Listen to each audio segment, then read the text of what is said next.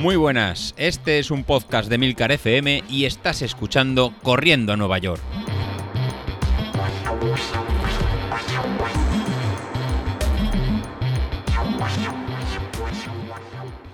Hola a todos, muy buenos días y bienvenidos de nuevo al podcast de los viernes, vuestro episodio favorito de la semana. Y es de los viernes, no aceptéis ningún cambio de mi podcast mola más que el tuyo, lo vamos a cambiar el viernes, nada, nada, el mío es el favorito, acordaos, viernes, fin de semana, vinitos, copitas, o sea, es el podcast que merecéis un viernes. El caso es que la frase que lleva en esta ocasión el título del episodio, el orgullo solo produce dolor, nunca ayuda, es una frase de Marcel Wallace, el marido de Mia Wallace en Pulp Fiction, ¿no? Y efectivamente hay, hay veces que, que, hay que bajar la cabeza, asumir la culpa y esperar una consecuencia. Lo digo más que nada por los últimos episodios de los viernes. Pero no en mi caso. En este episodio he decidido que no voy a meterme con nadie, que luego me dicen que soy yo el hater y demás. Pero es que, a ver, por ejemplo, con Godes no me puedo meter porque, porque no ha grabado este fin de semana, o sea, esta semana. Así que, pues no me puedo meter con su episodio. Pero además es que es mi mister y me ha llevado a mi mejor tiempo en 10K.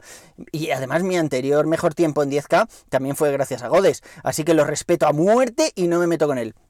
Con David tampoco me voy a meter. Me parece estupendo que esté haciendo compras de Black Friday, de Navidad, que nos cuente lo bien que le va con su Street de hace dos años y un mes, que va como el primer día y no le, no le hace falta cambiarlo. Genial. No como el Apple Watch Series 6, que con 11 meses de uso ya se le había quedado obsoleto. O como su nuevo MacBook Pro, Max 2 Copa Turbo, no sé qué, que también ha venido a sustituir su anterior portátil, que vamos, que estaba inusable ya. Bueno, el caso es que tampoco me voy a meter con él. Cada uno hace las compras que necesita realmente. Ni con Bilito pobrecico, lo mal que lo está pasando en este último apretón de cara a la maratón, ¿no? Tampoco me voy a meter ni con él, ni con los cientos de petrodólares que se gasta al mes en geles, de esos que vienen con un packaging increíble, como si de un producto de joyería se tratara. Nada, seguro que funcionan mucho mejor que los de cualquier otra marca y al final el problema que ha tenido estos días que nos contaba ayer, pues era debido al usuario que no lo ha tomado correctamente. No sé si os acordáis, una, una keynote de Apple, donde el Apple, el iPhone 4, perdía cobertura, ¿no? Cuando lo tenías en la mano perdía cobertura.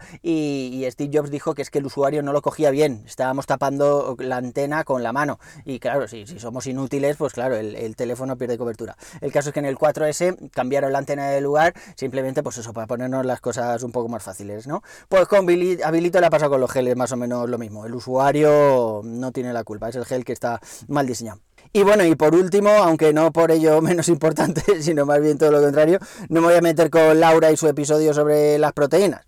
Más que nada porque no aguanté todo ese tostón y no lo escuché entero. Así que. Y eso que me lo puse a por dos, ¿eh? Pero nada, no puedo decir si estaba bien o mal. Lo que sí que es que me recordaba una asignatura que odié muchos años que se llamaba Formulación y Nomenclatura de Química Orgánica, creo que se llamaba. Vamos, y aquello era infumable. El caso es que Laura eh, a mí me pareció interesante, la parte que oí me pareció interesante, luego ya es que se me hizo bola, yo qué quieres que te diga, lo, siento mucho, lo siento mucho. Pero bueno, yo tenía una pregunta para ti, Laura. Sigo dándole vueltas a lo del alcohol, tengo ahí el come come. Y es que hay una cosa que me llamó la atención cuando explicabas eh, por qué cuando se bebe alcohol se va tanto al baño a hacer pis y no sé qué, la deshidratación, que eso era malo y tal. Sin embargo, cuando yo sigo las recomendaciones de la aplicación que utilizo para llevar eh, la traza de la trazabilidad del agua, ¿no? Para ver toda la hidratación que, llevo a lo largo del día y lo que tengo que mejorar y demás. Se llama Waterminder, ya he hablado de ella en alguna ocasión. Pero el caso es que cuando sigo las recomendaciones y bebo todo lo que me dice la aplicación, eh, que es muchísimo, me paso el rato yendo al baño a hacer pis. Y se supone que no estoy deshidratado, sino todo lo contrario, ¿no? Escuché una vez a Chemita Martínez que decía que hay que beber mucho e ir al baño y que se sabe que, estás bien hidratado porque la orina sale clarita, casi transparente. Eh, en mi caso es así, eh, pero no podría mantener este ritmo de ingesta de líquido del día de la carrera, por ejemplo, porque sin exagerar mucho estoy yendo al baño cada 20 minutos, es un poco coñazo. Eh, en realidad me, es que me bebo casi un litro de agua por hora y no, no tiene nada que ver con el alcohol. Y, mi pregunta es esa, ¿no? ¿Es algo que hay que mantener los días precarrera únicamente? Porque Chemita decía que había que beber más agua de lo normal, sobre todo la semana de antes, no valía solo el día de antes, pero yo no sé si estos líquidos se acumulan en el organismo, ya que si por la tarde, por ejemplo, que voy de arriba abajo con las extraescolares de mis hijos, eh, bebo menos, pues cuando voy al baño ya no tengo la orina tan clarita. No sé, yo creo que parece que para tener la orina clarita siempre tendrías que estar en una ingesta de agua continua. Anda, ilumínanos, ilumínanos en este tema y háblanos sobre, yo qué sé, sobre tus cosas de esas de oxidación, moléculas de oxígeno en sangre durante 4 o 5 horas, a ver si nos queda claro. Lo que sí que os quería contar es que el Street por fin me ha actualizado también el tiempo en maratón. Eh, ya, claro, como ya hicimos la 10K, la 10K ya ha salido ahí de la ecuación y el tiempo en maratón ya me lo da por debajo de las 4 horas. No mucho, 3 horas y 59, pero bueno, ya me da por abajo. Lo malo es que pone que es un error de más menos 5 minutos, lo cual hace que si es más 5 minutos, pues me vaya otra vez por encima de las 4 horas. Hay que, hay que seguir trabajando.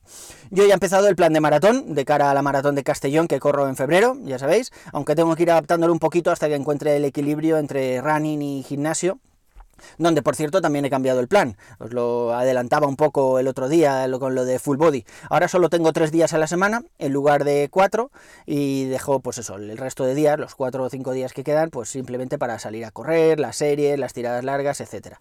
Eh, voy a meter los días de gimnasio en los días estos tranquilos de running de tirada de recuperación, un minuto, o sea, 40 eh, minutos en zona 1. Pues esos días iré, iré al gimnasio.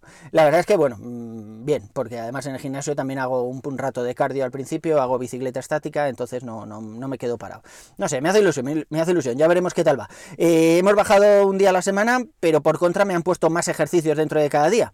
Algunos con nombres súper raros que me va a tocar buscar en Google para no hacer el ridículo, como dice el día de las paralelas. ¿Os he contado eso?